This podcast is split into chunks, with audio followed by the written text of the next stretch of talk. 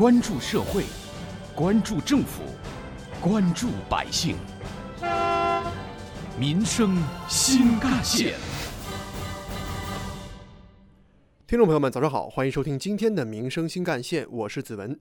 双十一作为每年拉动电商销量的重要活动，店家平台频繁推出各种优惠。随着双十一成交金额屡创佳绩，快递包裹数量也逐年增加。同时呢，快递费在这时候涨价也成为了惯例。二零一九年双十一快递涨价的第一枪依旧在中通打响。中通快递在十月十一号官网发布的。中通快递关于旺季高峰应对预案的客户告知书中表示，为了确保旺季期间快递服务平稳安全，保证运输服务的质量和客户满意度，应对旺季场地、运输、用工等费用上涨，中通快递将从二零一九年十一月十一日起调整快递费用，而圆通也紧随其后，在十五号也公告说，将在二零一九年十一月十一号起调整快递收费。上周，浙江省市场监督管理局召集省内十五家快递企业召开涉嫌垄断行为告诫会，通报了当前部分快递行业和企业存在的协同涨价、限定交易等涉嫌垄断的违法行为，并对规范经营活动提出了具体要求。据介绍，今年以来，浙江省共受理快递行业投诉举报七十九起，经初步核查，涉嫌垄断的行为主要表现在一些快递企业涉嫌协同涨价。今年九月份以来，圆通、中通、百世汇通等快递企业先后进行了比较大幅度的提价，由原来的首重两块六毛钱每公斤上涨至四块钱每公斤，续重从原来的一到两块钱每公斤呢涨到了四块钱每公斤。同时，对涨价前已经签订合同的商家，不少快递企业的处理方式是单方面毁约，一些客户想要更换合作方，但其他快递公司均不收货，而且没有正当理由就拒绝了交易。在记者的采访过程当中，申通快递公司杭州地区的负责人周德军说明了快递要涨价的原因：人工的成本、车辆的成本，包括杭州市区，你看这几年都在一直在拆场地的成本，都不停的在上升。对此，浙江省市场监督管理局强调，快递公司不得相互串通、联手涨价，不得滥用市场支配地位拒绝交易；行业协会不得以议价、决议等形式串通定价、联合提价、合谋涨价。浙江省市场监督管理局副局长王壮武在告诫会上指出，规范快递行业经营行为，营造快递行业公平竞争市场环境，是促进我省快递业持续健康发展的需要。下一步，浙江省市场监督管理局将加快核查快递企业的垄断线索，加大反垄断法执法力度，严肃查处各类的垄断行为，保护经营者、消费者合法权益。挖掘新闻真相，探究新闻本质，民生新干线。中国消费者协会专家委员会专家邱宝昌认为，现在很多经营者不是搞垄断协议，而是通过协同操纵价格。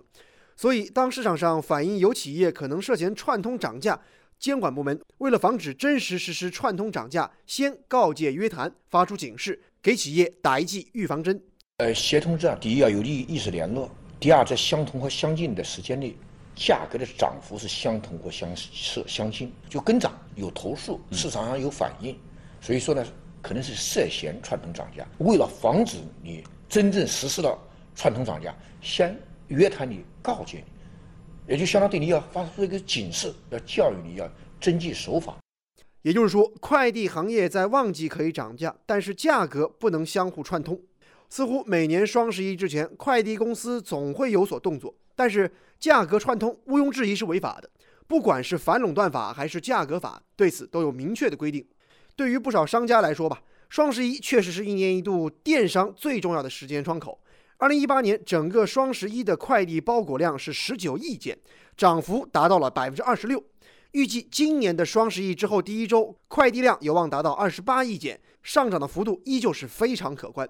去年全国快递量有五百零七亿件，其中浙江就有一百零一亿件，排名全国第二。浙江又是很多快递公司的总部所在地，还有发源地，因此呢，作为主管部门，浙江省市场监督管理局需要在这样一个旺季窗口之前，先表明态度，不能任由快递行业串通涨价扰乱市场。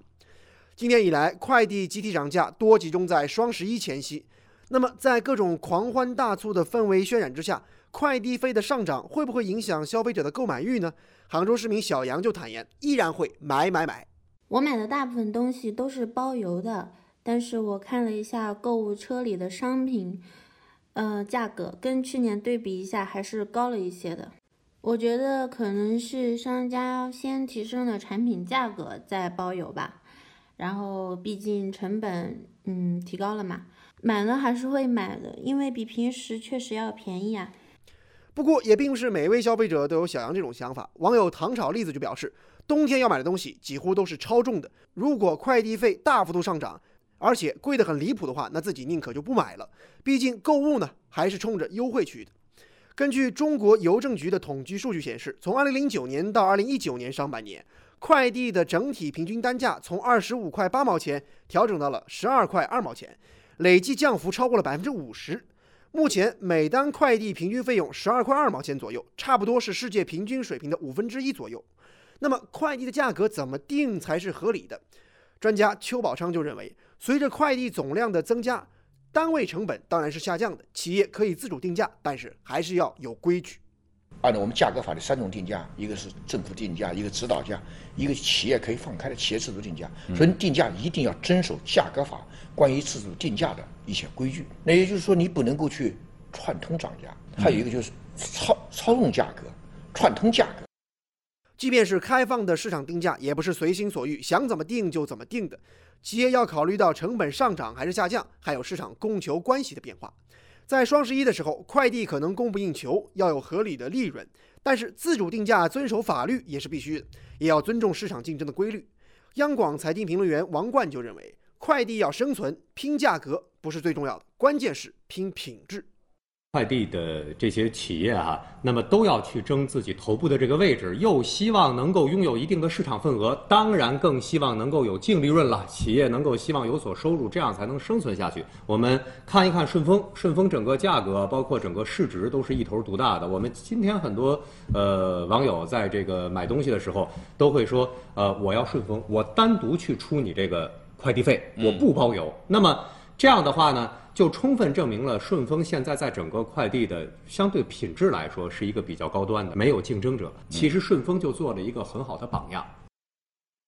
有关于我们今天关注的快递涨价的话题，接下来您将听到的是本台特约评论员、资深记者叶峰老师的观点。首先，我要为浙江省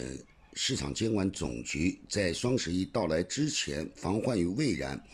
对一些快递行业进行集体约谈的这个举动。予以点赞，这是这个政府部门充分履行自己的法定职责、切实维护消费者的合法权益的一个工作手段。从消费者的角度讲，当一个行业所有的经营者都串通在一起要欺负消费者的时候，一定是店大欺客的这种状态，老百姓往往只能忍气吞声。而政府部门事后再去进行所谓的查处，那也只是亡羊补牢。到了明年的双十一，恐怕人家再来一波。也许从监管的角度来讲，企业的非法收入会予以没收；但是从消费者的角度来讲，他们的这种付出多的价格的这个损失，已经是真真切切的了，同时也无可挽回。事实上，不光是这种快递行业，在我们的现实生活当中，比如一些餐饮业、旅馆业，在旅游旺季到来的时候，集体涨价的现象也绝不仅仅只是个案。按道理说，客源多了，你的经营成本并没有很多的增加，营业收入可以增加很多，利润也同步步增长，涨价是毫无由头的。但是，一些店家和商家就是要借着人多的机会，狠狠地宰你一刀，有些甚至还是颇有底气。的理所当然的去说，人多了就是要涨价。面对这样的一种市场乱象，究竟应该怎么样去规范涨价？可不可以在相应的规定的范围之内做幅度不大的这种上调和下调？我们可以理解，法规也并不禁止。但是，一到人多的时候就乱涨一气，甚至涨得很不靠谱，那就需要法律和行政的力量对这些趁火打劫的行为进行治理。和制裁了。与此同时，我也希望我们的市场监管部门能够把自己的眼光从快递行业再辐射到更大范围的消费领域，把各种不合法、不合规的一些涨价行为遏制住，以切实的维护好消费者的合法权益，维护好社会的市场秩序。正如叶峰老师所说，对于很多网购的客户来说，除了价格之外，可能更加关心的是快递的速度、安全和服务质量。而这些问题不是光光通过价格调整就可以解决的。电子商务迅猛发展，重要的环节如果没有快递物流，当然很难实现。